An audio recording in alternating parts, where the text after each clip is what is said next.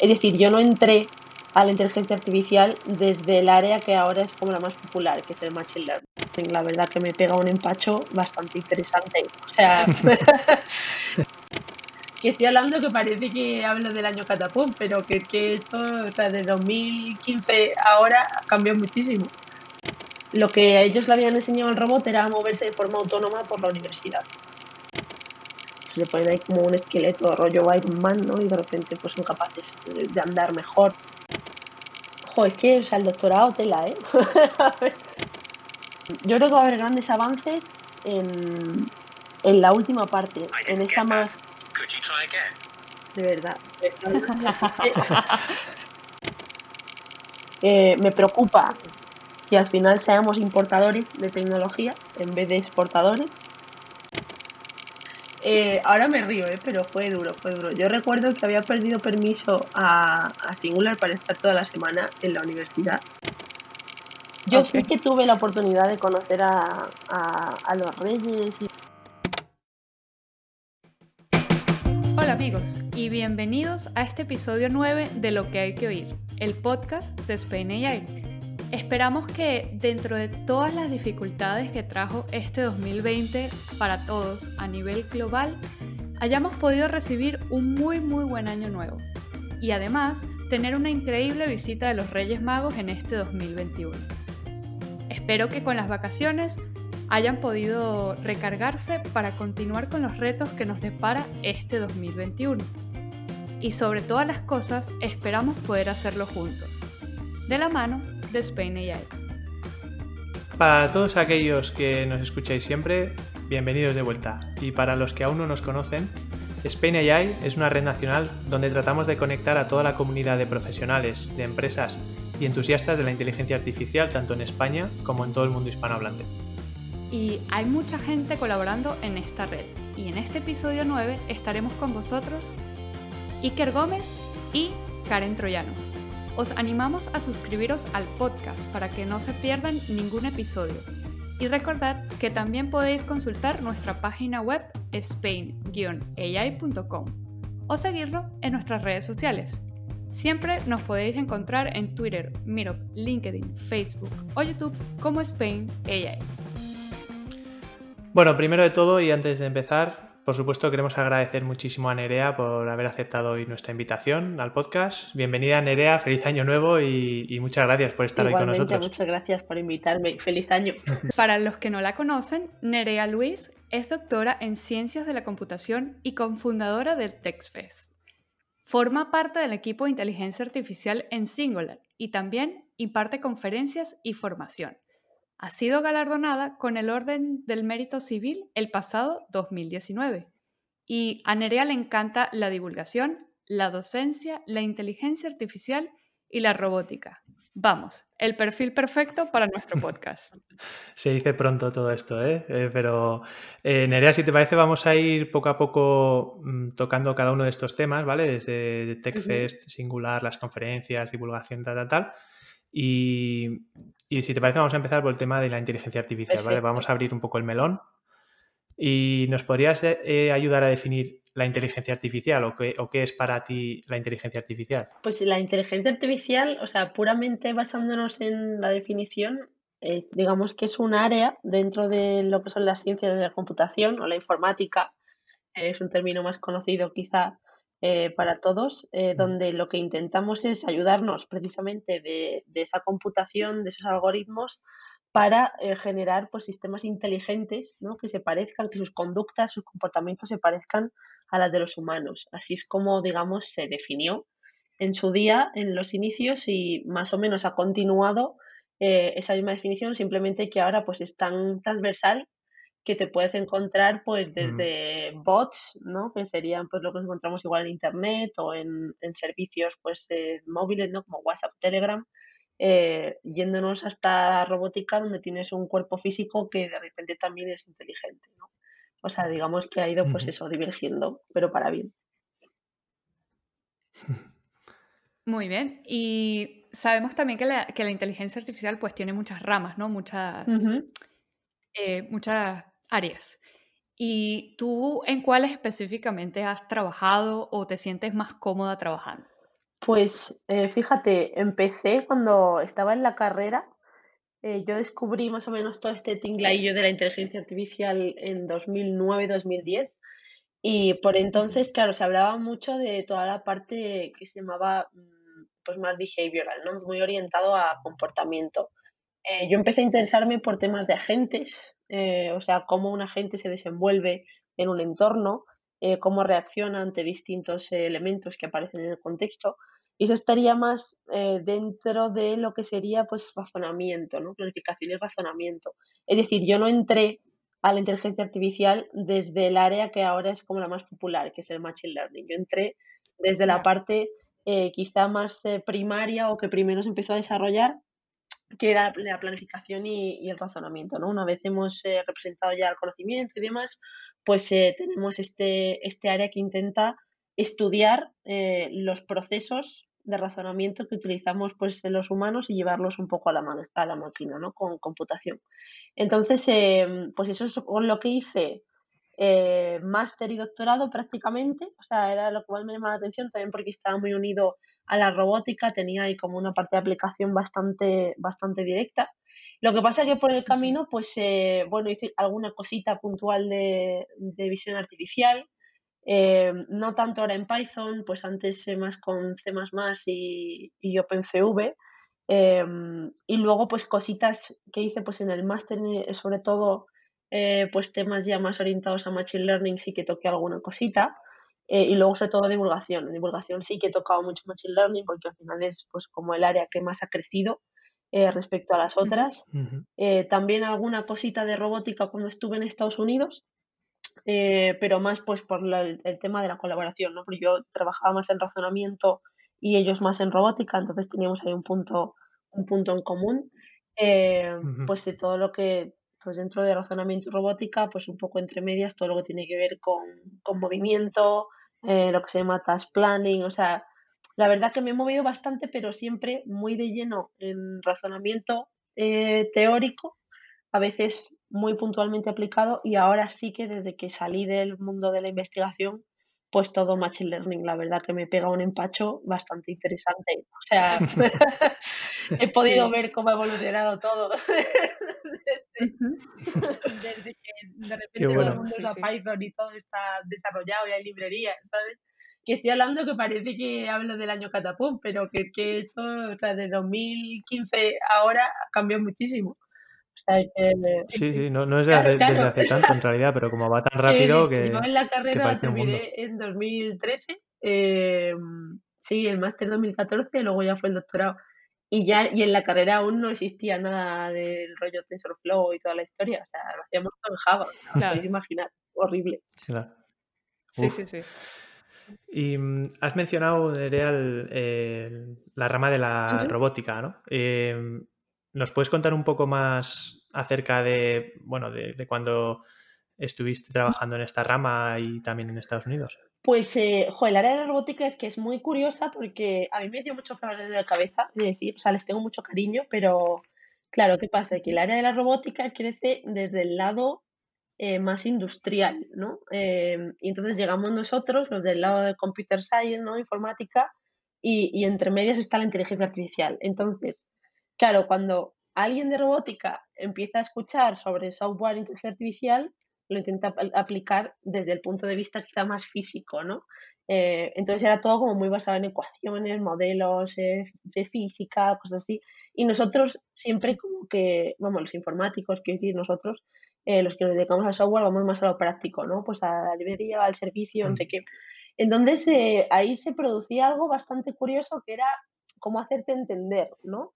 Es verdad que ha crecido mucho Claro. toda la parte de, de Human Robot Interaction, todo lo que tiene que ver con planificación de tareas, lo que hablaba antes de task planning, motion planning, también de cómo se mueven los robots en el entorno. Eh, pero claro, digamos que toda la parte esa de pues más cognitiva, más eh, física, eh, claro, ellos eran mucho más expertos que yo en eso. Entonces, eh, claro, yo cuando fui a Estados Unidos aluciné bastante porque no me imaginaba que el propio campo de la robótica, ya simplemente robótica de servicios y social, es grandísimo. Yo en el, en el laboratorio que estuve se dedicaban sobre todo a, a robótica de, de servicios, hacían algo de social, pero muy poquito. Con lo cual todo consistía en, eh, tienes esta serie de tareas y el robot tenía que conseguir hacerlas, ¿no? Eso era un poco el resumen. Y, y luego, claro, Pero, sí, dime, dime. disculpa que te interrumpa, ¿tenía que hacerlo de forma inteligente o Claro, claro, o bastaba con sea, que... em, en el, o sea, en el caso en el que ellos habían estudiado, era un robot eh, que se llamaba Cobot, de Collaborative Robot, es un acrónimo. Entonces, em, lo que a ellos le habían enseñado al robot era moverse de forma autónoma por la universidad, ¿vale? El robot, gracias a, a Qué bueno. GPS, Wi-Fi y tal, sabían qué sitios se encontraba de la universidad, tenía toda la universidad mapeada, digamos, los despachos y demás, y lo que iba recibiendo era en un servidor o en la propia tablet, ¿no? Le podías mandar tareas. Eh, era un robot muy simple, o sea, lo habían construido allí y la idea era que al robot le faltasen ciertas cualidades de tal forma que el robot se viese obligado a pedir ayuda, ¿vale? A la gente. Eh, y la ayuda Ah, la pedía a través de la tablet, o sea, ni siquiera era una interacción por voz, o sea, era todo muy para estudiar la interacción, ¿vale? Pero mucho antes de meterle ya que si voz, que si respuesta, no sé qué, ¿vale? O sea, sí que el robot sí que como que esa, o sea, podía leer, eh, digamos, tenía pues su altavoz y tal, eh, pues si por ejemplo le estabas estorbando o lo que fuese, pero principalmente se comunicaba por la tablet. Entonces, ¿qué pasa? Que si tiene que ir a una planta baja, ¿no? Y está en la planta 3, pues de repente va al ascensor y al que pillaba por ahí cerca se le arrimaba y le decía, oye, necesito usar el ascensor, ¿no? Y le decía, pues avísame cuando ya esté en la planta tal. Eh, entonces era muy curioso de ver, porque claro, tocaba la parte que más trabajaba yo, que era razonamiento puro, ¿no? De qué pasa si la tarea eh, no se completa o cómo la forma en la que recorres el entorno, por ejemplo, según eh, pues obstáculos o la hora que sea, cosas así. Y luego eh, estaba toda la parte de interacción que surgió a raíz de ahí. Entonces ellos llevaban ya trabajando bastante eh, pues lo que era más planning y reasoning y estaban ya más centrados, los últimos trabajos estaban más centrados en, en lo que era interacción humana.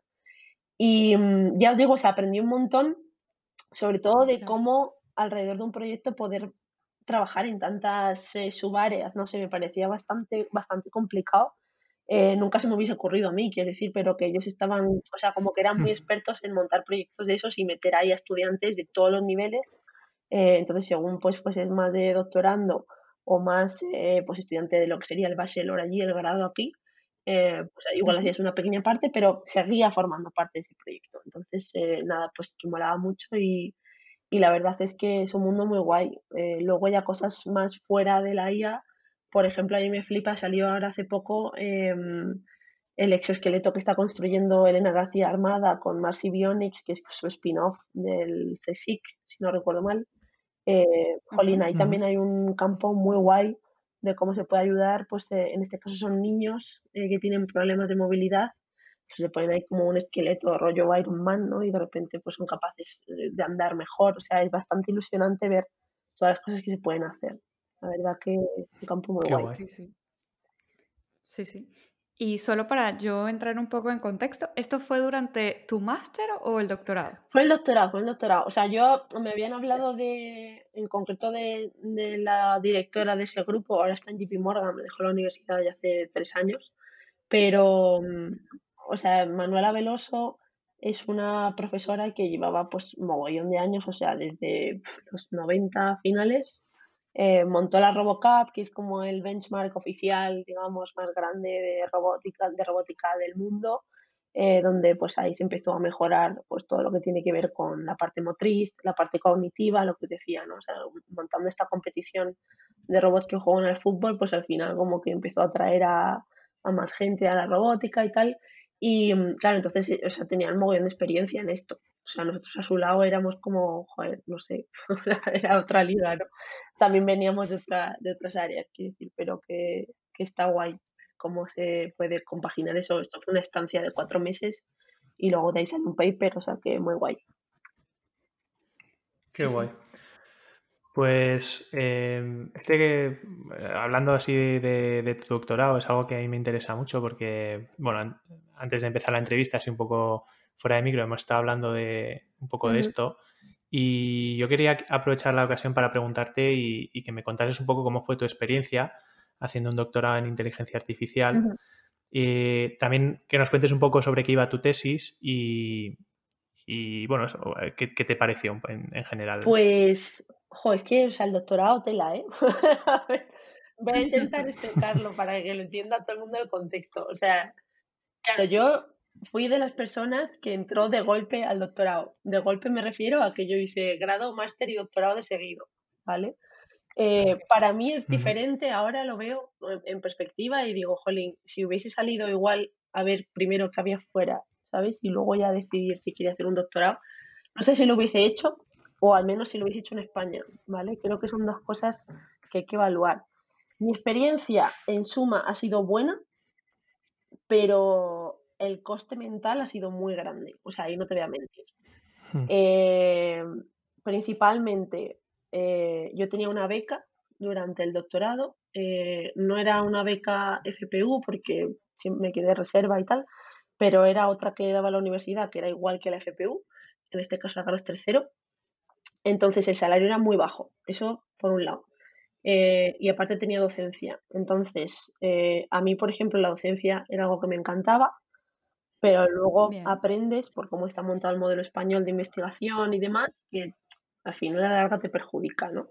Eh, por otro lado, tampoco tuve la oportunidad de trabajar en proyecto aquí eh, en España. Entonces estaba muy orientada a que un cuatrimestre tenía docencia eh, y el resto era investigación. La investigación sobre mi tesis, mi tesis era sobre una cosa, bueno, ya he dicho que estaba dentro del área de planificación y razonamiento, en concreto estudiábamos técnicas de una cosa que se llamaba plan merging y plan reuse, es decir, reutilización y mezcla. Eh, esto aplicado a acciones, es decir, qué pasa si en un entorno multiagente eh, de repente tengo, pongamos, 10 robots en un mismo espacio, ¿vale? Que tienen que colocar cajas y sé que dos se van a chocar, ¿no? Porque han planificado eh, mm. cómo van a colocar esas cajas. Entonces, puedo ser capaz, digamos, de corregir esos planes en base a eh, conocimiento previo o puedo de alguna forma eh, avisar de que ahí va a haber una, una colisión y, digamos, arreglarla. Ese fue un poco el estudio que yo hice en mi tesis. ¿Qué pasa? Que, claro, era un campo que estaba tan entre eh, planning puro, ¿vale? Planning, reasoning, sobre todo planning. Y había una parte ahí aplicada de robótica que molaba mucho, pero no teníamos medios para llevarla a cabo. Em, que era muy difícil, digamos, encontrarle otra aplicación. Por otra aplicación me refiero a algo tangible. Entonces se convirtió en una tesis muy teórica. Y las tesis teóricas, mm. el problema que tienen o que yo veo es que son muy difíciles de verle esa, ese, ese reward, esa recompensa, esa recompensa en el corto plazo, ¿no? Mm. entonces, a mí me costó mucho publicar eh, la línea de investigación también me vino dada, o sea, yo no la elegí, creo que es otra de las cosas que igual me hubiese, hubiese cambiado si hubiese repetido el doctorado. Em, porque sí que en el grupo y tal estaba cómoda, eh, había hecho mi trabajo integrado y mi trabajo de máster con el mismo tutor con el que hice la tesis, eh, pero creo que mi perfil no era quizá el que mejor se adecuaba a esa línea, ¿vale? tan teórica, porque yo descubrí, claro, pero esto lo descubrí en el camino, a eso me refiero, que como son tantos años, al principio yo es que estaba en plan súper motivada, pero no sabía si de verdad quería hacer eso. Pero eso es algo que no te planteas hasta que llevas un año y medio y estás hasta las narices del tema. Claro, quizá ya es un demasiado tarde ¿no? para, para dar media vuelta. Al principio que era como, bueno, pero esto te gusta, tal. Es que yo no sabía, o sea, yo recuerdo la frustración de decir, yo, es que no sé responder a esa pregunta. O sea, yo recuerdo haber ido a una, una de las conferencias de, del área de planning que se llamaba ICAPS y yo veía como a todo el mundo le flipaba toda esta historia eh, en plan pues, de heurísticas, de cosas de estas, o sea, como súper teóricas, optimización. Y yo decía, joder, tío, o sea, como que decía, vale, está bien, pero quiero decir que reducir un 0,2 segundos, ¿sabes? Pues igual no es lo que yo quiero hacer en la vida, ¿no? Y, por otro lado, claro, entonces por otro lado yo veía cosas que salían más aplicadas y decía, joder, tío, o sea, porque claro, el mundo avanza mientras tú estás en la tesis, ¿no? Entonces, por un lado, está muy guay porque me daba la oportunidad de explorar un área que es, eh, pues muy, ya te digo, muy teórica y que está creciendo, porque es verdad que las aplicaciones están creciendo, pero por otro lado, joder, daba mucho miedo todo lo que estaba creciendo el Machine Learning eh, todo lo que se estaba abriendo a la industria, sabes que yo estaba ahí como, y eso lo, veía con TechFace, ¿no? O sea, porque claro, eso me ha mantenido un poco ahí al, loro de lo que pasa afuera. Y, mm, y claro, notaba mucho esa descompensación. Y, y, yo estaba muy entre los dos mundos, ¿no? De quiero hacer el doctorado, pero también quiero enterarme de lo que pasa afuera. TechFest para mí fue una llave para hacer eso. Em, pero bueno, en resumen, ya te, diría, o sea, en España el doctorado es lo que es, o sea, tienes que asumir que a no ser que tengas un contrato de proyecto o estés en un instituto de investigación, que es otra alternativa, eh, vas a tener que compaginarlo seguramente con docencia. Em, la docencia a mí, ya te digo, en ese sentido me fue bien, o sea, yo lo he disfrutado un montón y con los estudiantes me lo he pasado súper, he hecho también CGs y tal, pero creo que he pagado el precio eh, de igual no tener tantos artículos o no haberme o no haber disfrutado tanto la parte de investigación, porque al final, pues eso, como que tenía que sacar eh, tiempo debajo de las piedras, también decidí dedicarme, pues eso, también a temas de divulgación, eh, que a veces puedes sentir como que te distraen un poco, pero lo que sí que para mí marcó un antes y un después fue la estancia en Estados Unidos. O sea, em, irse de estancia creo que es muy bueno, porque al final el doctorado, el objetivo ya no es solo tu tesis doctoral, sino hacer relaciones eh, internacionales para luego poder seguir tu carrera en caso de que quieras. Eh, entonces a mí eso sí que me abrió mucho eh, la mente, en el sentido de, joder, estoy accediendo a un mundo que de otra forma sería imposible haber accedido por mis propios medios, quiero decir. Y no solo eso, sino que, claro, los americanos son muy de scholarships y demás, entonces enseguida te estaban hablando de, oye, deberías aplicar a esto, ¿por qué no te planteas tal? Aparte tenían bastante dinero, con lo cual podías ir a alguna conferencia que se celebrase allí. O sea, yo me encontré un mundo que aquí, o sea, no tiene nada que ver. Que... Totalmente diferente. Y luego, pues la multiculturalidad y demás, claro, allí son grupos mucho más grandes. Eh, un mismo profesor igual lleva 15 tesis porque luego se las reparten entre varios. Entonces, claro, eran como muchos temas a la vez, mucha colaboración y yo creo que eso es lo que sí que, claro, cuando tú tienes que competir, eh, luego una vez terminas la tesis con otro estudiante que haya estado en Estados Unidos, pongo Estados Unidos porque es donde he estado yo, o sea que lo he visto, eh, y de repente ha estado no solo en la universidad, sino que luego tiene internships en Apple, en Amazon, en no sé dónde, Google, claro, o sea, es que te entra un síndrome del impostor que lo flipas. O sea, es que yo estaba allí en plan, a ver, Sí, exacto. y, y, claro, pues que lo tienes que tener en cuenta y luego pues tienes, tiene que gustarte también el estar fuera todo el rato. O sea, que, que luego hay una etapa, la, en la tesis está bien, pero es verdad que luego si quieres continuar la carrera investigadora pues es mm, bastante inestable en cuanto a localización, ¿no? Eh, entonces tienes que ir ahí, pues, bueno, como saltando de universidad en universidad hasta que consigues una plaza, digamos, eh, fija, entre comillas. Eh, entonces, bueno, pues eso, que ahora mismo yo sentía que en el campo de inteligencia artificial estaban pasando muchas cosas fuera y como terminé muy cansada también de todo este campo teórico y demás, aunque me gusta, pero, pero quería hacer otras cosas y por eso pues eh, decidí un poco irme hacia la empresa, aunque mantengo relación y demás, pero no suficientes papers, ya necesitaba parar un poco. Vale, vale. Eh, sí, esos cambios vienen bien de vez en cuando. Sí, sí, sí. Y igualmente, eh, yo te quería preguntar, sobre todo ahora que lo mencionas, ¿no? Ese, ese efecto de síndrome de mm. impostor o que alguna vez dudas de, tus capacidades o, tus conocimientos, ¿no? Entonces yo quería saber si tú durante el doctorado dudaste que al parecer sí fue así. ¿Y qué le podrías ¿eh? decir? y bueno, y quizás qué les podrías decir ya desde el otro lado, desde ya estoy graduada, ¿no? A, aquellos que quieren, eh, que quieren o que están ya en ese camino, ¿no? del doctorado, ¿qué les podrías decir? Pues mira, em, o sea, yo ya te digo, entré al doctorado súper convencida, eh, en plan, yo aquí lo voy a aplicar, esto no tiene que ser tan difícil, porque yo es verdad que académicamente, la verdad que yo siempre he estudiado mucho, me ha gustado siempre pues, ser muy curiosa y tal. Y claro, yo decía, bueno. pues el doctorado será un trámite más, ¿no? A pesar de que yo veía a mis compañeros y había estado el año del máster con ellos, viéndoles sufrir y tal, que si los papers, los y no sé qué.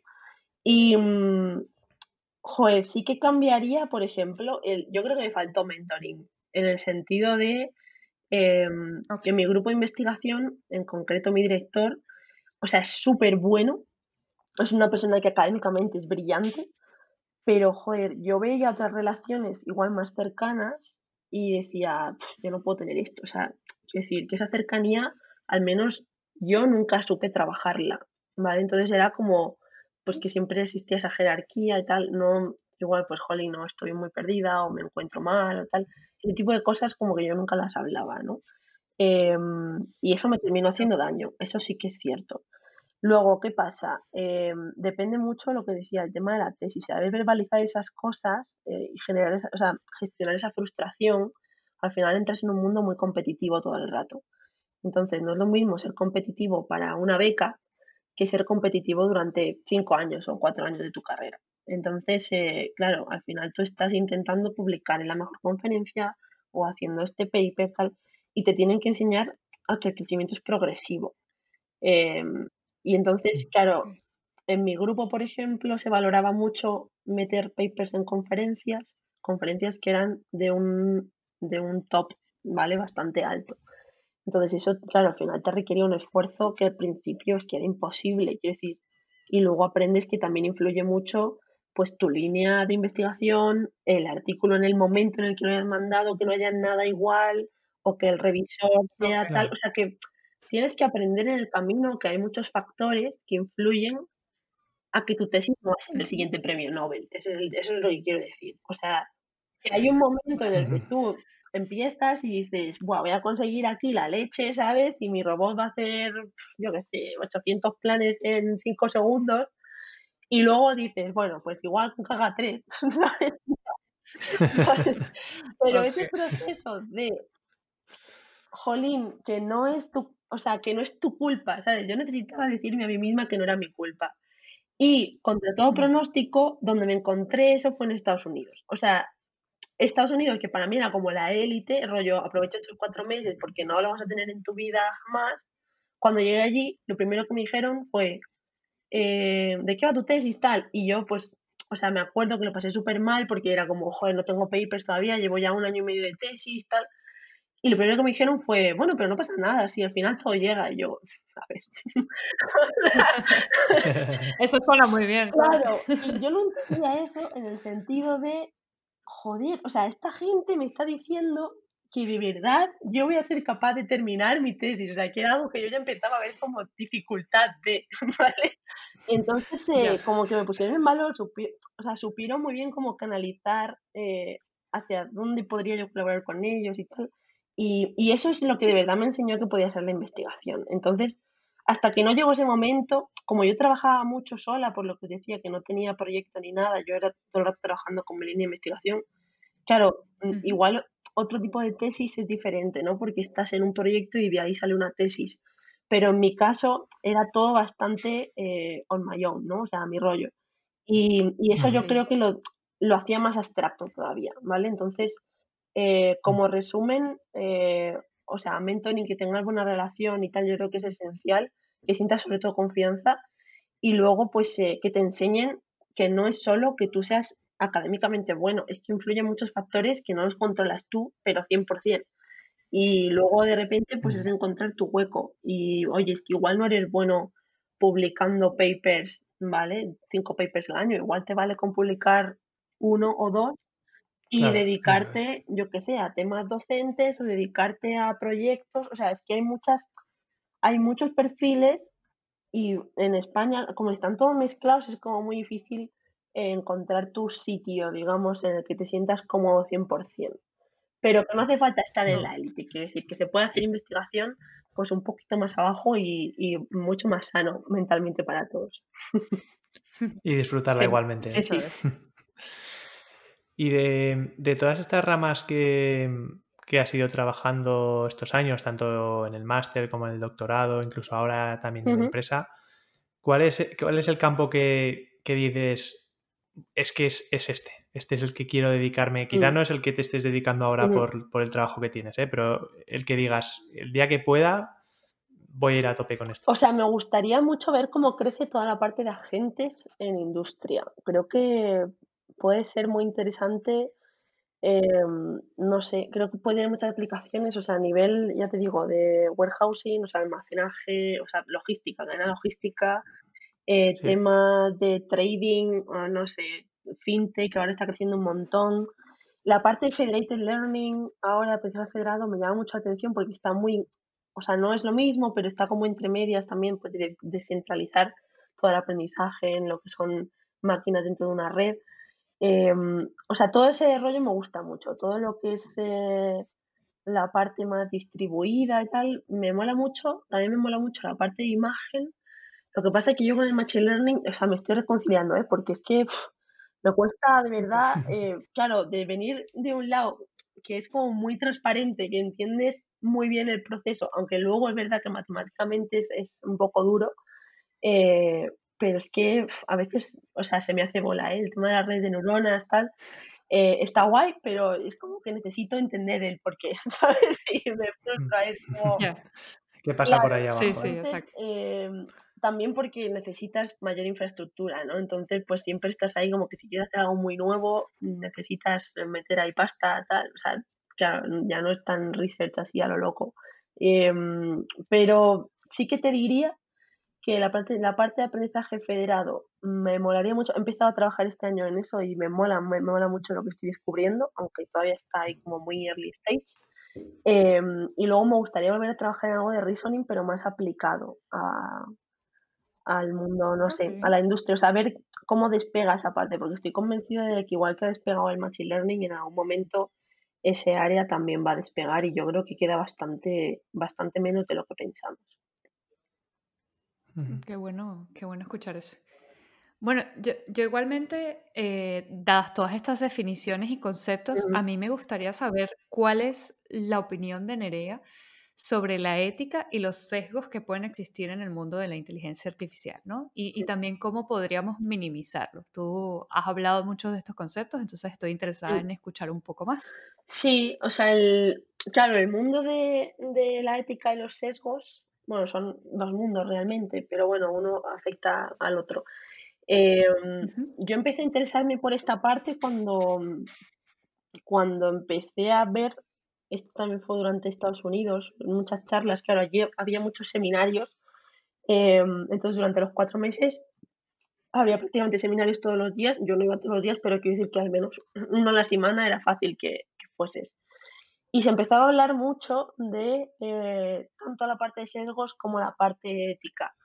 Em, yo estuve en Estados Unidos en 2016, por poner un poco de contexto, em, y mientras yo estuve allí, ya la Casa Blanca estaba organizando unos workshops con Carnegie Mellon, que era la universidad en la que estuve, con Stanford, con MIT, o sea, todas estas universidades así como de renombre, Em, para generar white papers, que son pues papers donde todo el mundo pone las contribuciones un poco a lo loco, sin estructuras, un poco de mm, tormenta de ideas, ¿no? Eh, entonces estuvimos allí dos días eh, con gente bastante relevante del mundo de, la investigación y me sorprendió y de la industria, em, hablando, simplemente hablando eh, sobre AI ethics, ¿no? Lo que ahora se ha convertido en AI ethics. Y claro, ha cambiado mucho, ha cambiado mucho porque, claro, antes no había tantos players, o sea, ya había bastantes, ahora hay más. Em, y cada vez todo avanza más rápido, ¿no? Ya apuntaba que toda esta parte de la IA iba a explotar, eh, ha explotado a lo bestia. Y, y, ahí lo que les preocupaba era sobre todo, estaba muy orientado al pues, tema de la privacidad de los datos, eh, cómo era tratado el usuario, ¿no? O sea, se hablaba un poco más en esa línea. Eh, ahora yo creo que más ha evolucionado también a pues tratamiento de imagen, derechos, eh, que si los servidores están en un sitio de Estados Unidos o en Europa, no sé qué. O sea que entran muchas, mucha materia de legislación y luego hay otra eh, que todavía quizá nos queda un poco más lejos, que es qué impacto puede tener esto económicamente hablando, a nivel de trabajo, de modelo de trabajo, o sea, hay como capas, ¿no? Hay una quizá, pues eso, más aplicada em, a lo que son leyes como tal, legislación, a lo que es, pues quiero montar un prototipo, donde puedo probarlo? Que esto no se demore ahí, no sé, meses en conseguir, yo que sé, un parque donde pueda probar mi dron con cuatro cosas. Eh, y luego ya es irte a la parte más abstracta, que sería eh, cómo influye esto en el modelo que, en el que estamos metidos, ¿no? Económico, social, de trabajo y tal.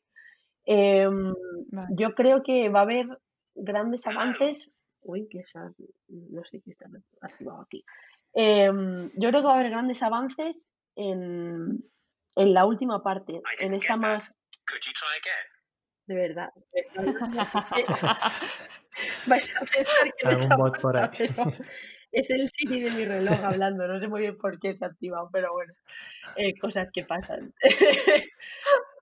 Sabía que estabas hablando de Estados Unidos. Eso es. te, estaba, te, estaba, escuchando atentamente. Bueno, pues lo que decía, que mm, creo que es muy interesante eh, todo, ese, todo ese futuro, no tan futuro, porque siempre lo vemos a futuro, pero en realidad no está tan lejos. Y, mm, y ya se ha hecho en algún experimento social, ¿no? Todas estas cosas. Y creo que la inteligencia artificial y todo lo de la pandemia, la digitalización, no sé qué, como que va a acelerar mucho esto. En el sentido de que, jolín, cada vez cada cosa que se lanza tiene mayor repercusión.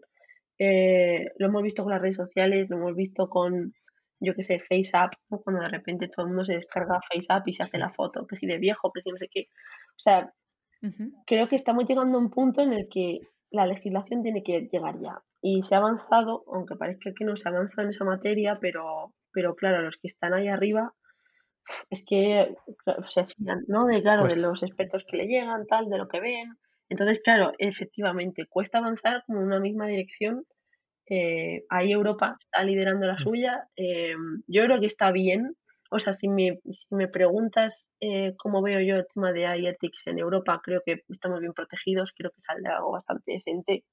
me preocupa que al final seamos importadores de tecnología en vez de exportadores, porque se nos da muy bien las leyes, pero se nos da muy mal generar y eso se le da muy bien a Estados Unidos y a China. Em, entonces, bueno, pues ahí habrá que ver qué pasa. Eh, a mí hay una cosa que me preocupa, más allá de los sesgos y todo esto que hemos visto de imágenes y tal, es eh, los monopolios que se están creando dentro del mundo de la inteligencia artificial. Eh, yo he sido muy crítica con esto. Em, me parece que está muy bien que la industria se meta en algo como la inteligencia artificial. Hablo de industria, o sea, de Google, Facebook, Microsoft, no sé, eh, OpenAI, ¿vale? Todas estas que están saliendo eh, grandes, que se están metiendo, están metiendo mucha pasta en inteligencia artificial, porque creo que es muy difícil luego controlar el acceso a esa tecnología. O sea, nos hemos movido de que inteligencia artificial o machine learning era un mundo puramente académico, de repente empiezan a surgir aplicaciones, de repente se meten todos estos, ¿no? A, generar sus propios algoritmos y servicios y tal. Eso creo que está guay porque consigues que muchísima gente, como ha pasado, acceda a lo que es inteligencia artificial y que no todo el mundo se tenga que desarrollar los algoritmos de cero y no sé qué. Pero de repente esta gente alcanza un nivel que ya ni siquiera desde un MIT pueden competir con ellos, ¿no? Em, y el conocimiento lo tiene esa empresa, ya no lo tiene una universidad. Entonces, me preocupa cómo se va ahora a gestionar todo eso y un ejemplo es GPT-3. Eh, cómo un generador de textos, el que le han dado el estado, o sea, que es ahora mismo el estado del arte, ¿no? Eh, pues GPT-3 eh, lanza una beta y en esa beta está escogido, podríamos decir a dedo, la gente que puede acceder a esa beta, ¿no? Entonces, a GPT-3 le han dado el Best Paper Award, ¿no? que es como el premio que dan en una de las conferencias más relevantes, eh, le dan el Best Paper Award. Y claro, ¿cómo, o sea, quién ha evaluado eso, no? ¿Cómo puedo ver yo eh, que GPT-3 tiene esa capacidad? Que no lo dudo, ¿eh? por otro lado no lo dudo, pero creo que vamos a meternos ahí en un tema de empresa versus eh, universidad versus publicaciones y, y, enlazo con lo que ha pasado con Tim Gebru, que es una, era una de las researchers eh, más reputadas de Google en tema de ética y se la han cargado. Eh, entonces, claro, y se la han cargado aparentemente, supuestamente, porque eh, se iba a sacar un paper que por lo visto pues ponía un poco en duda lo que estaba utilizando Google, porque usaba, o sea, ponía en duda la tecnología, no a Google, es decir, de la que estaba usando de, de NLP eh, unas estructuras nuevas y tal, como que había ciertos sesgos, vallas y no sé qué historias. Entonces, claro, todo esto es un círculo vicioso, ¿no? Eh, de repente las empresas se adueñan, entre comillas, del estado del arte, de la tecnología, con lo cual cada vez tienen más researchers que hacen eh, investigación en esa tecnología nueva Entonces, cuando un researcher encuentra algo que va en contra de esa empresa, ¿qué pasa, no? Eh, entonces ahí, claro, por eso digo que se mezcla todo, ¿no? O sea, que es hay ethics con sesgos, con tal. Y, y creo que eso ahora es cuando lo vamos a vivir, porque ha avanzado lo suficiente todo este campo de research en industry. Eh, se han llevado a todos estos eh, de las universidades, sobre todo americanas, a las empresas, y ahora empezaremos a ver cosas de estas, ¿no? Igual que la pasada Nick Gebru, yo creo que pasará con alguno y alguna más, y veremos a ver un poco hacia qué dirección nos lleva esto. Eh, a mí me da un poco de miedo porque ya os digo que mm, al final el que tiene el botón rojo no, es, una universidad o una entidad pública, es una entidad privada. Eh, puede salir bien y puede salir mal. Entonces, eh, bueno, habrá veces que estemos de acuerdo, otras que no, pero espero que, mm, no sé, que de alguna forma se fomenten los consorcios también públicos y, y de entidades que no sean puramente empresariales, la verdad pero a ver, a ver qué pasa con esto. Es, es que es complicado, ¿eh? Es complicado. Sí. La verdad que es, la verdad que es difícil, sí. Y vamos a pasar ahora, si te parece, vamos a cambiar un poco de bloque, vamos a hablar eh, sobre tu trabajo. Actualmente trabajas en Singular y precisamente aquí nuestro, nuestro, primer episodio del podcast entrevistamos a Juan Tomás, que es Chief Envisioning Officer de, de Singular. Y bueno, nos gustaría saber un poco cuál es tu experiencia, que nos mm. cuentes em, qué te parece trabajar en Singular, qué es lo que te gusta de, tu trabajo día a día. O sea, a ver, me gusta mucho mi rol en Singular, em, primero porque, o sea, yo no entré con ningún rol, quiero decir, yo no sabía 100% qué iba a hacer dentro de Singular, yo sabía que iba a estar en, el equipo de inteligencia artificial, pero hay un periodo en el que tú pues un poco como que te adaptas, ¿no? Y yo tenía que adaptarme doblemente porque además venía de un mundo que no era para nada el mundo de la empresa. Em, entonces ahí es verdad que em, con José Luis Calvo, que es el, el head del equipo, pues eh, me dio bastante cancha en el sentido de, bueno, tú vete viendo a ver un poco qué es lo que más te llama la atención, tal, qué es donde ves que puedes aportar más. Y, y, he de decir que a mí me ha ayudado mucho la pandemia, aunque suene así como contradictorio, porque, em, claro, yo el, el teletrabajo, el, lo, trabaja, ya lo venía trabajando ya en la tesis, ¿no? Entonces eh, estaba muy cómoda, digamos, trabajando desde casa, teniendo tiempo para eh, trabajar, no sé, mis líneas, mis cosas, mis ideas. Eh, al principio en la oficina me agobiaba un poco porque era como pasar de un despacho a donde hay, no sé, 100 personas a tu alrededor, pues notas el cambio, claro. Y luego, pues el aterrizar, claro, el que no estás haciendo investigación, me refiero puntera igual en una área, ¿no? Estás un poquito más atrás, pero haciendo cosas aplicadas. Entonces yo ahí descubrí que eso me molaba mucho. Eh, yo tenía claro que mi perfil no era tampoco de desarrollador, de estar ahí ocho horas al día, pues solamente programando. Y, encontré un punto muy guay y que creo que le sacó bastante partido dentro del equipo, que es aterrizar líneas de trabajo y desarrollarlas. Es decir, eh, cuando yo entré al equipo eh, principalmente había una línea muy grande de chatbots que ya llevaban trabajando eh, durante varios años y se estaba creando todo lo que era el equipo de data, más puramente hablando pues de data science y data engineering, ¿no? Todo lo que tiene que ver con arquitecturas de, más centradas en datos o eh, con proyectos ya que van más un poco pues a la predicción, al análisis de imágenes, no sé qué. Em, todo eso es lo que yo me he encargado de aterrizar, sobre todo la parte más de data science, eh, durante estos meses. Eh, ¿Cómo lo aterrizaba? Pues a través sobre todo de propuestas, de ver cómo hablaba Singular, de ver qué, relación se tenía con los clientes, qué cosas se podían ofrecer. O sea, he tenido un rol, ya digo, mezcla como más de business, eh, aprovechando mi lado, mi faceta más divulgativa, también un poco de comunicadora, y por otro lado, pues más técnico de asesoramiento casi, ¿no? O sea, una vez ya se aterriza el proyecto, pues eh, puntualmente he desarrollado cosas o si eran más puramente data science, pues igual sí me involucra más.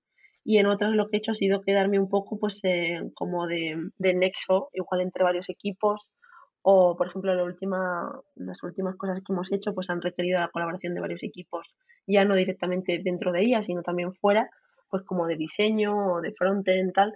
Entonces pues ser un poco ahí el nexo común que les explica ¿no? cosas de inteligencia artificial que necesitan saber eh, pues para depende de qué cosas, ¿no? De diseño de interfaces y cosas así. Entonces, eh, me gusta mucho ese rol y por otro lado me han dejado mantener em, toda mi faceta divulgativa. Y eso es verdad que he de agradecerlo porque fue una de las cosas que hablé con ellos al principio. Eh, creía que era lo que más me iba a costar y la verdad que decir que no ha sido así. Em, y eso me gusta mucho. Creo que es algo muy particular de Singular también, ¿eh? por cómo está montada la compañía, porque al final es un, puramente un ecosistema de, y sobre todo ves a mucha gente haciendo muchas cosas. Entonces, eh, creo que encaja, encajaba muy bien mi perfil ahí por, por esa proactividad, ¿no? porque yo venía también de querer hacer muchas cosas. Y, y creo que eso ha convergido en lo que pues en lo que he conseguido hacer hasta ahora eh, yo he estado llevando un cliente internacional también, gracias a pues, todo lo que he hecho en investigación. La verdad que el inglés lo he trabajado muchísimo y me gusta mucho lo que son proyectos de más pura innovación y más de. Entonces, pues también me he situado mucho más ahí y, mm, y muy guay. O sea, a ver, entre comillas, que huyo un poco de lo que sería la consultoría más clásica, eh, dentro de que en mía pues hay poco clásico, la verdad. Eh, pero sí que me gusta mucho pues em, hacer, cuando tengo que trabajar con un cliente, pues hacerle entender, no sé, o transmitirle esa pasión y, y digamos, y también hacer, hacer un poco de, bueno, de trabajar la, la, frustración y las expectativas, porque eso es una cosa que también se habla poco. Y, y creo que estamos en un momento en el que la industria está empezando a trabajar con inteligencia artificial, eh, pero tiene que saber que pues, es algo en, en, el largo plazo, o sea que en tres meses no vas a conseguir tener un modelo que funcione tan bien como si lo llevases dos años eh, ejecutando, ¿no? Entonces, pues ahí, ese, ese, es, ese es mi rol, básicamente. Luego hago otras cosas dentro de la compañía, pues no sé, eventos, tal, ahora no, pero charlas, cursos, no sé, cosas así más de pura docencia, pero vamos, dentro del equipo, pues eso es a lo que me dedico. Wow. O sea, bastante campo allí, ¿no? En, en Singular. Qué bueno escuchar esto. de verdad que qué bueno que haya empresas que, que apoyen esta multidisciplinaridad. Claro, o sea, que ha coincidido igual un poco que, que, mi jefe también es muy así, ¿no? También le gusta mucho la divulgación y tal, aunque él eh, casi toda la carrera la desarrolla en, en, en, Microsoft los últimos años, pero se le nota que, le gusta también eso, ¿no? Eh, le gusta pues leer eh, artículos, eh, alguna vez hemos convertido algún paper, pues que ha salido así o con otros compañeros del equipo. Yo he intentado también ahora inculcar eh, que hagamos eh, seminarios todas las semanas, que creo que es algo que está saliendo muy guay. Eh, y esto viene de la investigación, ¿sabes? O sea, el que yo he visto que al final es la forma como de estar un poco al día, ya no solo de lo que haces tú, y más ahora en pandemia, porque no nos vemos, em, pues contarnos un poco en media hora los viernes, una persona cuenta algo a lo que se ha dedicado el último año o algo que ha dedicado ese tiempo a esa tecnología y ya se queda ahí grabado para que otra persona la pueda ver. O sea que está guay. Es que es un campo que está variando tanto y te está avanzando tanto que si no, pues eh, cuesta enterarte. Y además hay otra cosa que es que mucha gente está entrando a la inteligencia artificial pues eh, reciclándose de otro campo. Entonces a esa gente le tienes que dar la oportunidad también de hablar y de entender lo que tú hablas y comunicas. Y yo eso me lo he encontrado. O sea, yo tengo casi el perfil más raro dentro del equipo. O sea, muchos de mis compañeros han sido antes backend developers o han sido, yo qué sé, vienen de otras áreas em, o han hecho un máster de data science y es eh, lo primero que hacen en la empresa. O sea, que hay que dar tiempo también a toda esa gente a entender lo grande, es el melón que es la inteligencia artificial. Y sí, las capas que tiene todo. Claro. Mm. Bueno, y o sea, eh, veo que haces muchas cosas, ¿no? Y, y, quiero saber más que todo actualmente, y si claro, puedes hablar de ello, ¿qué es lo que te tiene más emocionada dentro del equipo o singular? O sea, me tiene muy emocionada que, que me escuchan. Eh, igual que decía que en la tesis no trabajé tanto esa parte o no pensaba yo que era tan relevante, eh, de ese aprendizaje me llevé que tenía que, o sea, no hablar más, pero por lo menos hacer porque me escuchen. Y, y yo la verdad es que, o sea, me he sentido muy cómoda en esa línea de decir, joder, estoy en este proyecto y como que puedo dar mi opinión, ¿no? Puedo decir, oye, vamos por aquí. Em, o puedo escuchar a un compañero que igual es un campo que yo no tenía ni idea técnicamente hablando y de repente descubro no sé qué, ¿vale? Y esto luego se puede aplicar a otra cosa. O sea, me gusta sobre todo eso. Y luego em, una faceta más eh, ya de temas eh, mujer, profesional, no sé, carrera profesional y demás, pues he tenido la suerte de que me dejasen formar parte del Comité de Igualdad. Eh, este año el plan de igualdad en singular, eh, que había que presentarlo a final de año. Y la verdad es que o sea, se interrumpió un poco por la pandemia, que fue la pena, pero por lo menos tocar temas de estos transversales eh, que te sacan un poco del lado técnico todo el rato, la verdad que a mí pues eh, también me ayudan a entender a otras compis y, otros compis que igual se les queda este tema un poco más fuera y, poder haber dado mi, mi opinión eh, o aportar mi expertise ahí, la verdad que ha sido también muy guay. Eh, entonces, por eso, que en crecimiento personal muy guay y profesional también. A ver ahora que, o sea, este año, pero bueno, yo creo que se plantea bastante bien y, y, lo que digo también es que, o sea, siendo proactivo siempre hay cosas que hacer en singular, la verdad, yo lo digo así siempre. O sea, es que yo creo que es para gente que está así como muy agitada y que le gusta hacer muchas cosas. Bueno, qué, qué bueno escuchar todo esto. Sí, sí. Sí, sí, exacto. Es muy bueno, es muy, es muy también inspirador, ¿no? Que, que ahora yo ya estoy casi que abriendo la, la web y, metiendo el currículum. que hay de todo, ¿eh? Que luego está también la consultoría más clase, o sea que no es todo así en plan de que estemos aquí pintando una pizarra todos los días, pero es verdad que hay tiempo para hacer eso. Eh, y es, que bueno. o sea, si te organizas, quiero decir, pues está, está, bastante, está bastante bien. Qué bueno. Muy bien. Vamos a pasar ahora eh, a otro de, eh, otro de los campos que tú dominas, que es el del tema de las em, de los eventos. ¿Vale? Vamos a hablar de TechFest. Eh, ¿Nos puedes contar qué es TechFest y bueno, ¿cuándo, lo creasteis? ¿Cuánto tiempo lleváis con, con estas charlas? Pues TechFest surgió cuando yo estaba terminando la carrera a finales de 2012.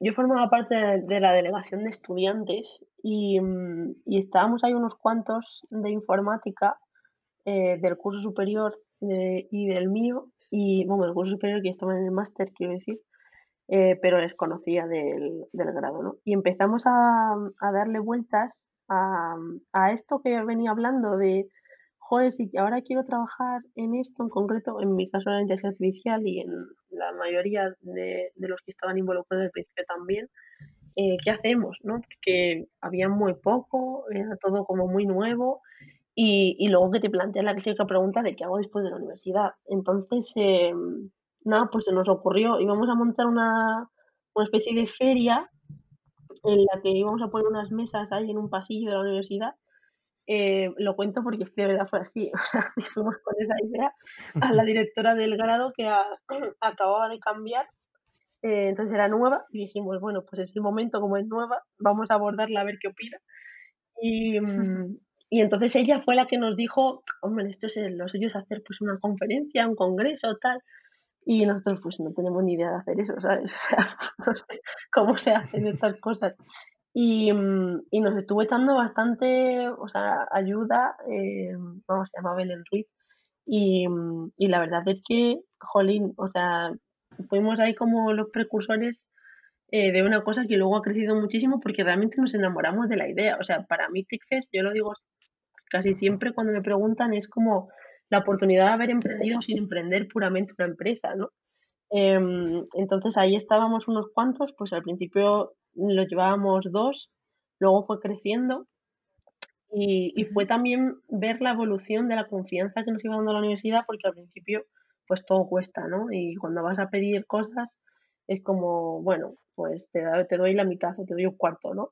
Y cada vez pues, nos hizo ser más ambiciosos, eh, nos hizo también controlar las riendas de pues, cómo funciona este tipo de cosas, la difusión que puedes hacer, si la haces con la universidad o la haces tú por fuera y luego ella canalizas pues según te convenga, ¿no? Unas cosas u otras, tal. O sea, hemos aprendido mucho en el camino y, luego pues toda la parte divulgativa creo que ha sido muy importante en el sentido de que siempre tuvimos claro que eh, aunque iba a estar esa parte técnica dentro de TechFest, eh, a partir del cuarto año, sobre todo, que es cuando empezamos a crecer más, em, ya lo veíamos como, jolín, tiene que estar esta entrada ¿no? divulgativa para toda la gente que quiera aprender sobre eh, cualquier cosa de la tecnología, ¿no? Tiene que haber, tienen que haber charlas introductorias y fuimos ahí metiendo pues otro tipo de, de actores, ¿no? No solo los clásicos eh, desarrolladores y demás.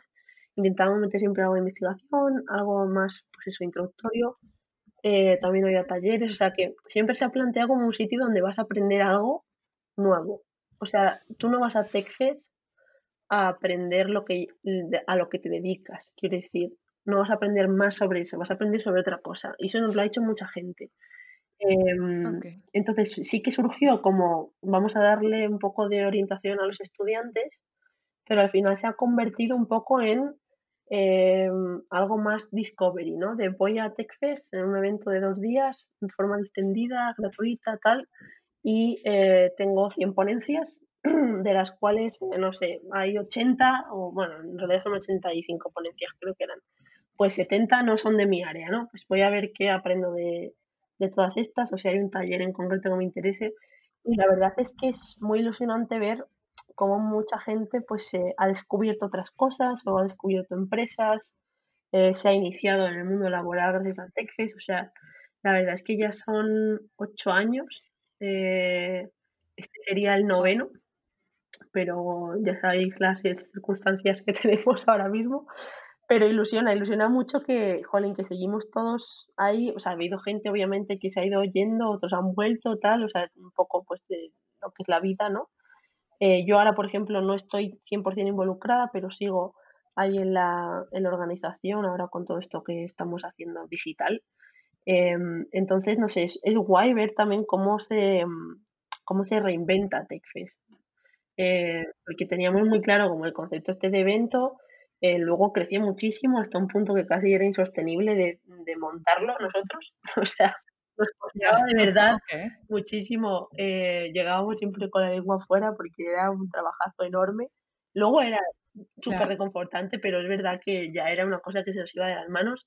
Y claro, de repente el año pasado llegaba la pandemia justo la misma semana que era el evento. O sea, nos vimos en una situación que nunca te, nunca te imaginas que vas a tenerla, que es eh, tienes gente que te ha pagado, gente que no te ha pagado, ahora esto no se celebra, eh, ¿qué pasa con todas las cosas? En la universidad han estado hasta prácticamente el mes pasado. O sea, que es que de verdad ha sido un aprendizaje brutal y, y luego a mí lo que más me ha gustado, eh, ya decía lo de que hemos abierto el mundo tecnológico a mucha gente, pero sobre todo ver el cambio, que era un poco lo que hemos, o sea, lo que queríamos al principio era orientar a los estudiantes, ¿no? y indirectamente nos hemos dado cuenta de que hemos orientado muchos más estudiantes siendo voluntarios casi, eh, porque claro, ver en primero o en segundo de carrera eh, ser voluntario de TechFest es algo como muy wow porque de repente conoces a gente, yo que sé, de fuera de España, de España, de la universidad, del otro que trabaja en no sé dónde, em, y tienen acceso a, a mogollón de personas en muy poco tiempo pero es verdad que escuchan muchas cosas y leen muchas cosas, porque al final, pues esto, que si las charlas, ¿no? Las que han propuesto, las que escogen, las que no sé qué, y aprenden un montón en, en, unos, unos, meses y nos lo, nos lo han dicho muchos, que de verdad como que les ha abierto la mente, les ha estructurado un poco todo lo que se puede hacer en tecnología. Y creo que eso es muy guay. Eso es muy guay. Vale. Bien. Eh, yo igualmente quería preguntarte, era más que todo sobre el 2020, ¿no? O sea, tuvieron la reunión, o sea, justo el, el TechFest, si no me equivoco, empezaba el 11 de marzo. Sí, sí, o sea, y, y, eso fue así como muy, muy, muy preciso, ¿no? El 15 estábamos todos confinados. Sí, sí, o sea, Entonces, ¿qué hizo, qué, hizo Nerea, no? ¿Qué hizo Nerea ese 2020? ¿Se hizo el TechFest online? ¿No se hizo? ¿Qué pasó? Eh, yo recuerdo estar, o sea, es que lo tengo como grabado a fuego. Luego el año pasado como súper rápido, pero esa noche, o sea, pasó todo muy lento. Eh, ahora me río, ¿eh? pero fue duro, fue duro. Yo recuerdo que había perdido permiso a, a Singular para estar toda la semana en la universidad. iba a estar trabajando desde allí, menos los días previos. Y el día 9 nos fuimos allí eh, a, a, la universidad, casi todos, y la primera reunión que teníamos por la mañana era con dirección sobre qué iba a pasar con Texas, eh, porque veíamos estas historias del coronavirus, no sé qué, y se estaban celebrando eventos y, bueno, pues teníamos que idear algún tipo de protocolo, no sé, o sea, estaba todo el mundo como muy perdido. Em, la universidad estaba igual de perdida, quiero decir que nosotros igual que todo el mundo, o sea, no sabíamos qué nos venía encima. Entonces, eh, claro, pasamos de una mañana en la que estuvimos planificando todo, todo el escenario de cómo adaptarnos a todas estas cosas, ¿no? De la distancia, no sé, las puertas abiertas, tal. Eh, no había mascarilla, no había geles, o sea, era todo como muy difícil de conseguir. Recuerdo también estrés en ese sentido porque yo me estaba encargando sobre todo la parte de los geles y era como, pero es que de repente no hay en ningún sitio, o sea, no sé, era muy agobiante. Y por otro lado, veíamos la ola de preguntas de los patrocinadores, de los ponentes, de las... Claro, porque si no decías nada de si se iba a celebrar o no, era como que la gente te preguntaba. Y nunca habías tenido que escribir, yo que sé, un comunicado, ¿sabes? O sea, era todo como, pero que no somos tan importantes. Y de repente te das importante, porque claro, están moviendo mucha gente. Y, y me acuerdo que el shock mm, real fue como ese día eh, por la tarde nos escribió Cassidy, Cassidy Williams, que es una de, una de nuestras ponentes estrella, que la verdad nos llevamos muy bien con ella, y Cassidy en Twitter, ¿no? Y, y, nos dijo, me han cancelado el vuelo. y, dijimos, ¿qué? Y esto nos llegó antes, ¿eh? antes de que, de que Ayuso dijese que se cancelaban las clases. Entonces, claro, fue como, ostras, ya esto empieza, ¿sabes? Y estábamos allí todos y, mm, y esa, nada, o sea, salió el anuncio de, de, Ayuso, al principio era un rumor, tal. Estábamos hablando con la gente de Neutral porque uno de los, eh, de los que eran organizadores pues trabajaba allí y, y, claro, nos daba así como información de, oye, se habla de esto, no sé qué. Y, mm, y nada, pues al final eh, se, se, suspendieron las clases, entonces ya no había forma porque la universidad iba a estar cerrada, o sea, ya ni siquiera tuvimos que esperar al confinamiento. Entonces yo recuerdo que fue muy tenso, o sea, claro, lloramos mucho, o sea, era como, pero ¿qué está pasando? O sea, habíamos estado montando el escenario, eh, fue muy dramático en ese sentido, pero también fue muy shock. O sea, no, nos quedamos sin palabras, no sabíamos qué hacer. Nos, nos costó ponernos a escribir. Es que recuerdo que estuvimos como a las 10 de la noche escribiendo ahí en la universidad.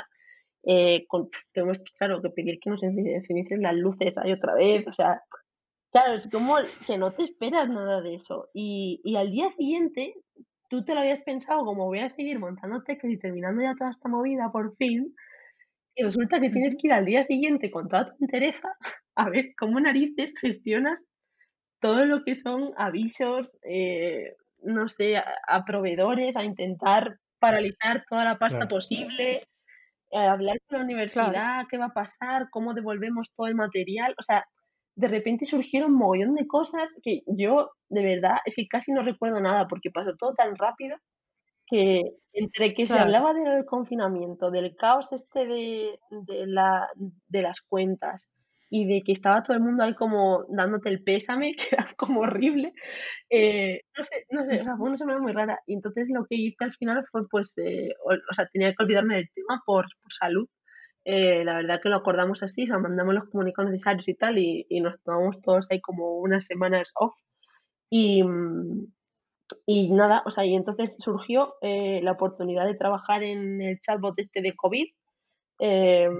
Y eso fue lo mm. que, en lo que me refugié un poco, o sea, porque, claro, realmente el confinamiento en casa, pues, fue muy aburrido, o sea, y, y entonces, pues, aproveché eso, o sea, es que me lancé, pero vamos, como una tabla ahí que ves en el mar, y, mm, y eso me ayudó mucho a que se me olvidase, a que se me olvidase el, joder, la frustración y el, el dolor, es que de verdad, ¿eh? fue mucho trabajo tirado ahí como a la basura, y, y, bueno, me alegro de cara a mis compis que sí que han sido más persuasivos que yo, he de decir, en esto.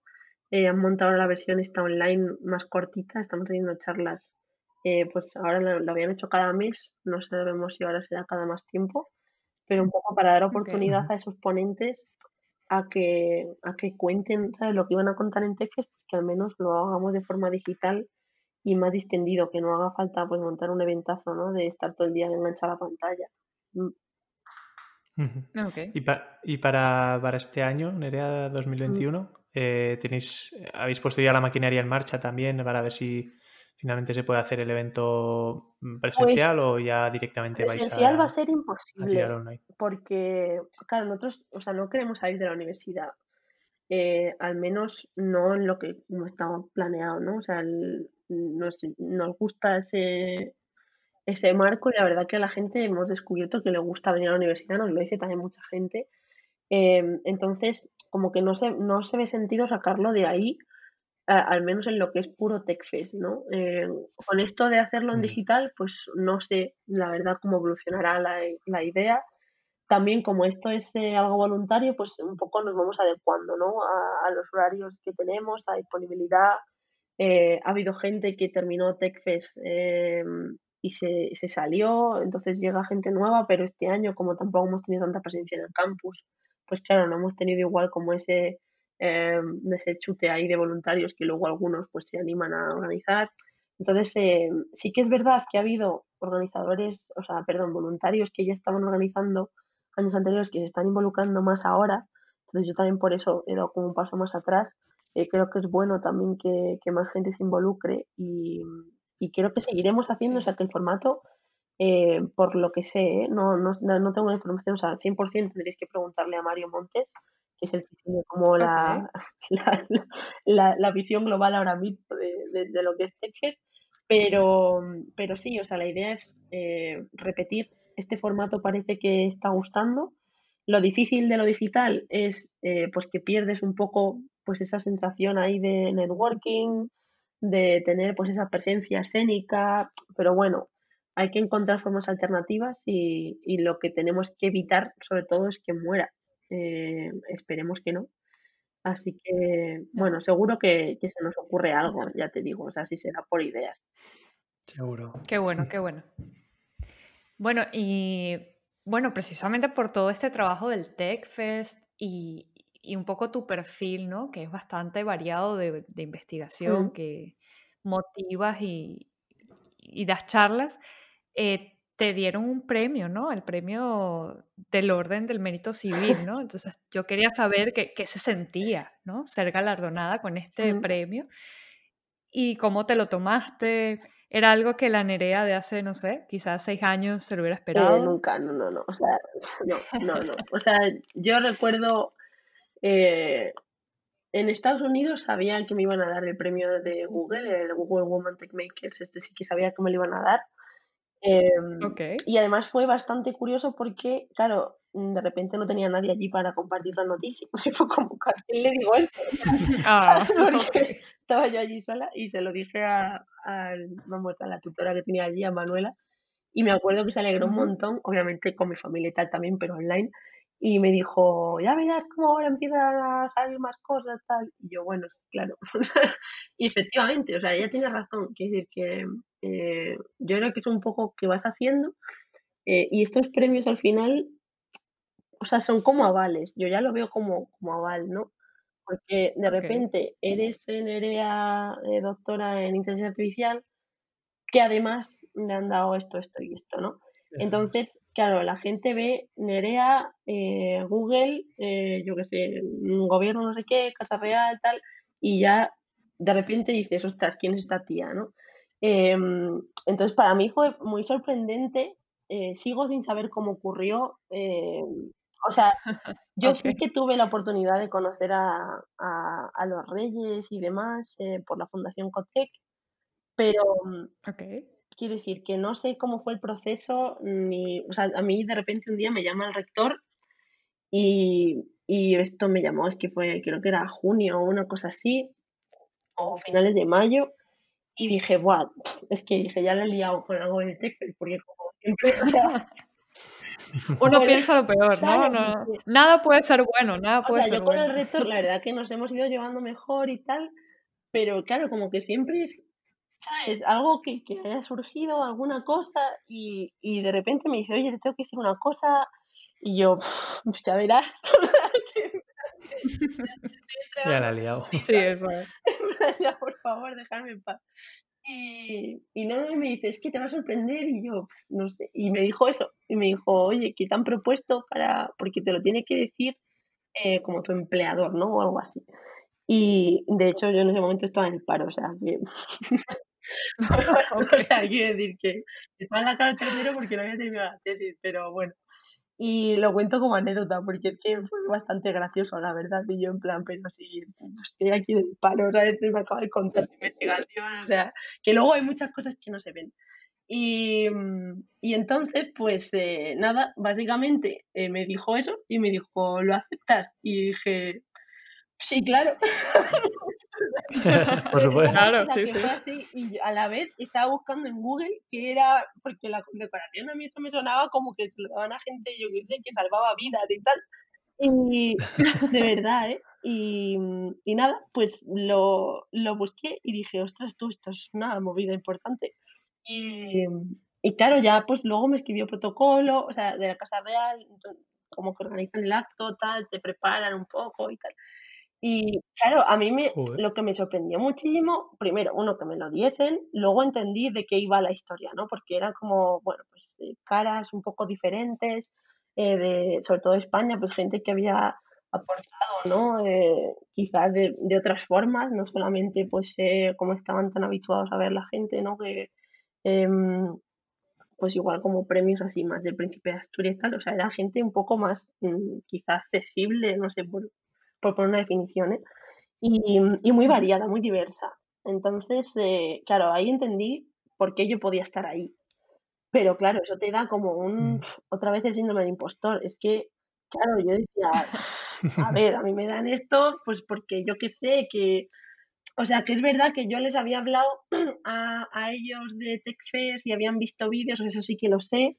Em, vamos, la gente de Casa Real, no, no sé si los, si los Reyes, pero sé que esta gente lo había visto. Em, entonces entiendo que por ahí, en algún momento, pues no sé, mm, llegó eso, pero en teoría alguien como que te tiene que nominar, o sea, no sé muy bien, la verdad, cómo fue el proceso, pero, o sea, estoy súper agradecida porque la verdad que, o sea, la repercusión que tuvo fue brutal. Em, estas cosas, al final, lo que os digo, o sea, la gente ve tu nombre asociado a otro nombre y de repente mm, surge un montón de interés en entrevistarte, hablar contigo, oye, ¿qué haces? ¿A qué te dedicas? De esta oportunidad, no sé qué. Y, y la verdad que eso lo agradezco mucho porque, jolín, fue como una forma bonita de cerrar sobre todo la etapa universitaria. eh, y, y me dio mucha confianza, o sea, en, en ver hasta dónde puede escalar todo y, y como que tenía que creérmelo un poco, ¿no? Que, jolín, había llegado hasta ahí y, joder, fue muy emocionante, la verdad. Fue muy guay, muy guay. Bueno, felicidades, de verdad que sí. Eso es. Y bueno, no cabe duda que al final con tu trayectoria y tu experiencia eres un referente en este, en este Mm. campo, ya tanto en la inteligencia artificial como en el mundo científico. Eh, ¿Te gustaría, hay algo que te gustaría decirle a otras Mm. mujeres? Quizá aquellas que pues que igual están empezando ahora la universidad, ¿no? O están Mm. estudiando, algún consejo que les puedas dar. O sea, mm, yo sobre todo, pues que se dejen descubrir por todo lo que la tecnología tiene que ofrecer hoy en día. Eh, creo que independientemente de que te quieres dedicar o no a la tecnología puramente, o sea, profesionalmente hablando, eh, creo que es un muy buen aliado si lo sabes utilizar eh, en tu campo. Eso por un lado. Y luego, en el campo en el que estén, pues sobre todo hacer cosas, eh, lo que se diría non-profit, ¿no? O sea, todo este voluntariado, todas estas cosas de participar en, en eventos, en, en ferias y tal, yo la verdad que eso empecé a hacerlo en el instituto, tuve la- un- unos profesores maravillosos, la verdad que, vamos, en un instituto público, quiero decir, em, que me, que me inculcaron todo eso, ¿no? Que a veces vale mucho más pues dedicarle tiempo a estas cosas que te llenan y luego de repente se convierten en otras cosas más serias, ¿no? Y más profesionales. Y ese es mi aprendizaje. O sea, primero, pues saber comunicar y saber escuchar creo que es súper importante.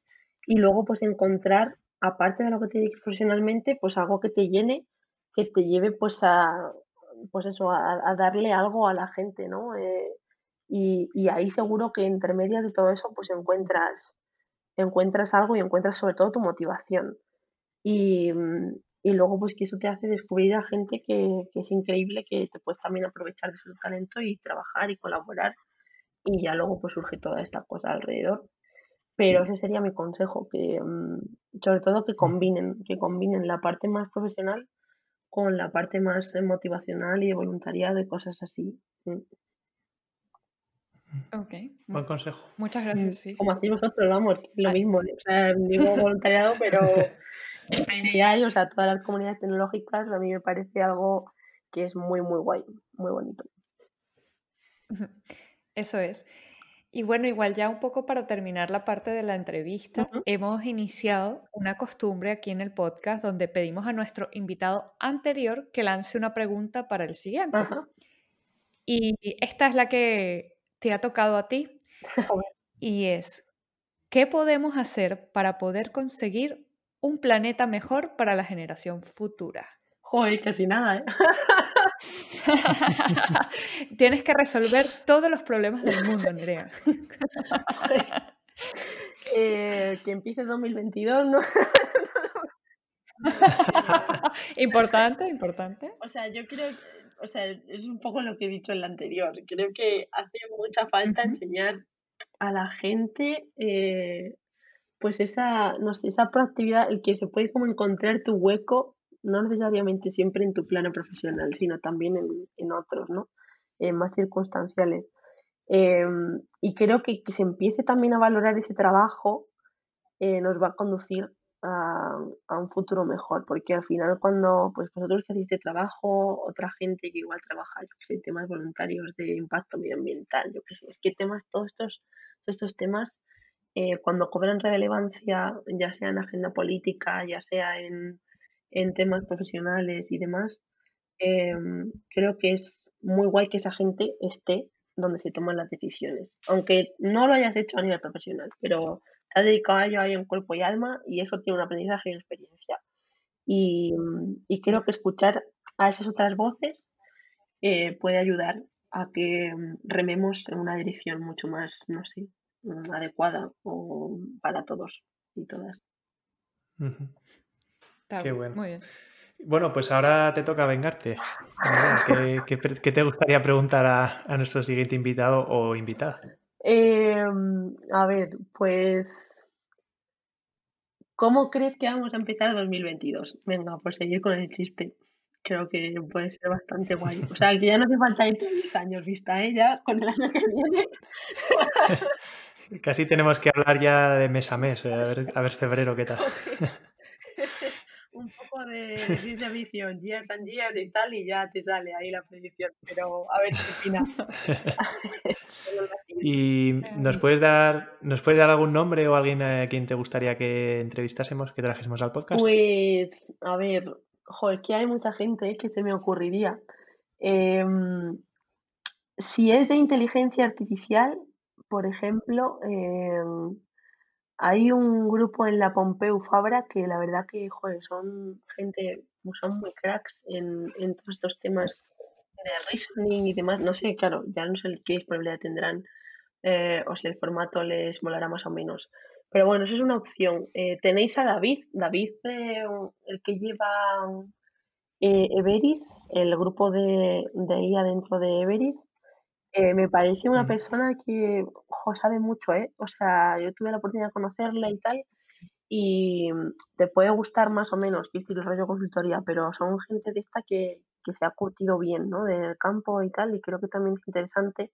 No sé si habréis hablado ya con él, pero es una, es una opción también muy buena.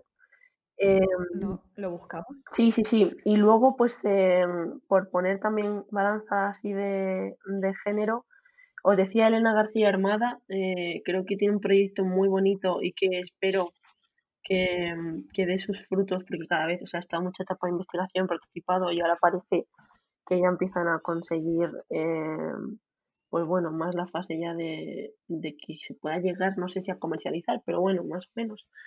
Y, y me habían hablado hace unos meses de Emilia Gómez, que es una investigadora que antes estaba en la Pompeu, pero ahora está en, la, Universidad de Sevilla. Se dedicaba a, mm, no sé si es generación musical o estudio musical, pero con inteligencia artificial, machine learning y tal. Eh, pero ahora también ha conseguido un proyecto europeo y demás y está, no sé, que está montando ahora en Sevilla también bastante interesante. Eh, temas de inteligencia artificial, o sea que ahí tenéis nombres un poco más eh, quizá académicos, pero creo que son gente que, jolín, es muy interesante lo que hacen. Genial, muchas gracias. Muchas gracias, sí, bastantes propuestas. Sí, sí. Y bueno, este, ya hemos finalizado hasta aquí la, la, entrevista, o al menos la primera parte de la entrevista, porque ahora vamos a entrar a una nueva sección llamada batería de preguntas. Y en esta sección, Nerea, te vamos a pedir que contestes rápido y sin darles muchas vueltas a una serie de preguntas. Vale. ¿Te encuentras preparada? Sí, sí, dale, dale. Muy bien. La primera es, ¿qué canción te pone las pilas? Puf, ahora mismo la de la tirita de Lola Índigo. ¿Android o iPhone? iPhone. Siempre. ¿Qué tienes de fondo en la pantalla de tu ordenador o el pantallas de tu móvil? Pues tengo una foto de un gato. No es la mía, no es mi gata, pero es un gato. Muy bien, muy bien. ¿Qué crees que estarías haciendo si no hubieses acabado trabajando en esto? Yo creo que sería, no sé, dibujante de cómic o algo así. Pero es que era muy difícil, daba muy poco dinero, la verdad. Qué guay. Y bueno, ¿qué estarías haciendo si no estuvieras en esta entrevista? Pues seguramente a día de hoy estar- estaría jugando a la Play, lo más seguro. Si fuese otro día, igual en No es mal plan tampoco. por ahí viajando, pero hoy por hoy jugando a la Play. ¿Y qué es lo más loco que has hecho últimamente? Joder, pues no te creas que he hecho muchas cosas locas, ¿eh? Pero, pero, o sea, para mí es loco eh, que he estado ahí como reformulando todo lo que quiero hacer profesionalmente en 2021 en cuanto a formación, cosas de estas, y por fin tengo una web. Es que parece como muy tal, pero es que, o sea, inteligencia artificial y hacer una web es como lo más opuesto del universo. Entonces, eh, eso, eso es lo más loco. Me he pasado las navidades pues eh, haciendo la nueva web. ¿Cómo es? Por momento spam si quieres para... Ah, para nerealuis.es, o sea, es muy visitar. fácil. Nerealuis.es, ahí está Ah, toda vale. la información. He puesto ahí todos los vídeos, podcasts y demás de los que he participado. Em, Ah, y bueno. entonces, claro, ha sido un curro, pero me ha costado más casi encontrar como el clic de cómo hacer la web que el resto. Bueno, poco a poco. Y luego, si pudieras viajar a Mm. cualquier época, ¿a dónde irías? Pues fíjate, es que siempre que preguntan eso digo al futuro, pero porque tengo mucha curiosidad de qué va a pasar con la inteligencia artificial. Pero realmente, si no, eh, me molaría haber vivido un poco más eh, como los 70, 80 ahí en la investigación. Creo que hubo ahí una época muy interesante eh, donde surgieron todas estas cosas. Y me gustaría haberla vivido, pero por otro lado, pues no creo que me hubiesen hecho mucho caso como mujer, la verdad. O sea, que en realidad, cuanto más futuro, casi mejor. si fuese como yo, como tal.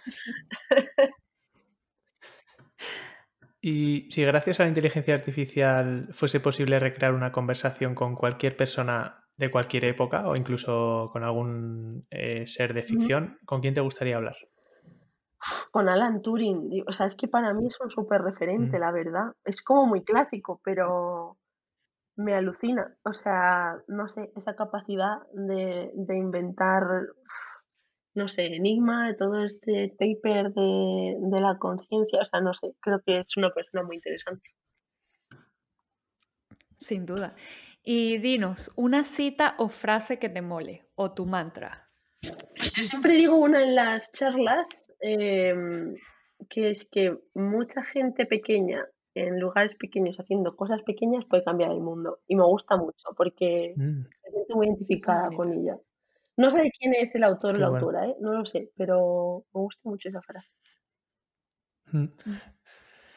Em, ¿Cómo nos conociste? ¿Cómo conociste Spain AI? Por Twitter, pero hace ya tiempo, ¿eh? O sea, luego he ido conociendo como a personas que me han hablado ya más un poco a fondo, pero sobre todo por Twitter. O sea, Twitter es como mi fuente de conocimiento de todo, de estar en contacto ahí con, con mucha gente. Pero me gustó mucho, mucho porque una de las cosas que yo tenía en la cabeza era, era montar algo de, pues eso, como una comunidad de IA y tal, pero ya con TechFest tenía suficiente, ya dije "No, que lo haga otra persona. Bueno, aquí estamos para ayudar a cualquier cosa. Y Nerea, otra pregunta. ¿La película que más veces has visto, cuál ha sido? Uf, o sea, si hay que contar desde que era pequeña, estoy segura de que tú a Londres y yo a California. O sea, es que soy una friki de esa película, de verdad. Mi hermana lo va a entender, pero sí, sí. Muy bien. ¿Y qué es lo más raro que le has preguntado o que te ha contestado Siri, Alexa o Cortana? Buah, es que cualquier movida, o sea, ¿sabes qué pasa? Que yo muchas veces me frustro mucho porque odio configurar los cacharros estos. O sea, me gusta mucho lo que hay detrás, pero que si permisos y no sé qué, y siempre hago alguna cosa como súper fácil, rollo, ponme el cronómetro en 20 minutos y ya me contesta, tienes que configurar los permisos, no sé qué, y digo, mira, vaya, vaya, de verdad. Y claro, o sea, es como, joder, ¿por qué no estamos ya en un punto, ¿sabes? O sea, yo no, ya se configure solo. Eh, entonces eso es realmente lo más estúpido. Luego me lo he pasado a veces bastante bien preguntando cosas, pero, pero diría eso, sí. Bien. Y bueno, ¿PyTorch o TensorFlow? Jo, pues ahora soy más de PyTorch, ¿eh? Pues que también TensorFlow lo toco muy poco. O sea, pero PyTorch, sí. No sé, voy a apostar por PyTorch. Muy bien. Y ya la última para terminar. Contéstanos con sí o no si has buscado tu nombre en Google y cuántas veces lo has hecho. Lo he buscado, lo he buscado. O sea, los últimos dos años lo he buscado al principio porque dije, ¿qué diga o sea, Google de mí? Em, y luego por noticias y cosas de estas, porque claro, empiezan a pasar estas cosas y me he encontrado de gazapos por ahí en plan, buf, o sea, porque hay gente como que luego se enfada, ¿sabes? Eh, y con razón, quiero decir. Y como que no puede llevar control de todo lo que escribe, o sea, ahora va a parecer como que escribe mucho de mí, que no, pero que es que o sea, pones tu nombre y uno, yo qué sé, dice doctoranda, no sé qué, y es como, a ver, que ya soy doctora, ¿sabes? eso es súper importante, pero luego cosas como, yo qué sé, eh, estar en la Universidad de los Terceros, igual ya me he ido, ¿sabes? Hace medio año, yo qué sé, o sea que es muy complicado, es muy complicado, entonces intento estar ahí un poco al loro. Em, y, y, sobre todo, pues eso, como que tenga todo coherencia y consistencia, porque es que de verdad es muy difícil, ¿eh? Sí. Mm. Mm. Bueno, ahora con la nueva web tienes ahí un poco de trabajo para intentar posicionarla. Lo he hecho un poco por eso, ¿eh? O sea, lo que pasa, claro, ahora falta posicionarla, pero, joder, por lo menos que, ¿sabes? Como que todo lo verdadero último esté ahí. Soy capaz de actualizarla, pero tiene buena pinta. Sí que sí. Y bueno, ahora damos final a esta batería de preguntas y entramos ya a la última parte de la entrevista, que es la cita final, ¿no? Y, queremos o nos gustaría que tuvieras un momento épico, ¿no? Y cerraras con una frase, una cita o un pensamiento que nos inspire a todos. Pero queremos darle una vuelta. Y vamos a generar dos palabras de forma aleatoria y nos gustaría que las encajaras en esta frase inspiracional. vale, vale. Te, atreves al reto, sí, ¿no? Sí, dale, dale. Sí. Dale, genero las dos palabras. Joder, ok, las dos palabras son. La primera es pintar. Bueno, vamos. Bien. Y ya la segunda es siameses. Uf. A ver, em, pues espero em, que tengáis un año para dedicaros plenamente a la tecnología, ya sea pues de forma digamos más al uso, desarrollando código o de forma más creativa, incluso pintando eh, nuevas obras de arte con inteligencia artificial.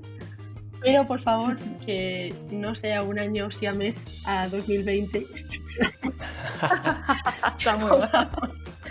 digamos, disfrutar, no sé, un poco de, otras cosas que, echamos de menos, como salir a la calle sin mascarilla o de forma, no sé, eh, normal, nos vamos a abrazar y ver en un evento y, nada, que sigamos ahí los fuerte con la inteligencia artificial.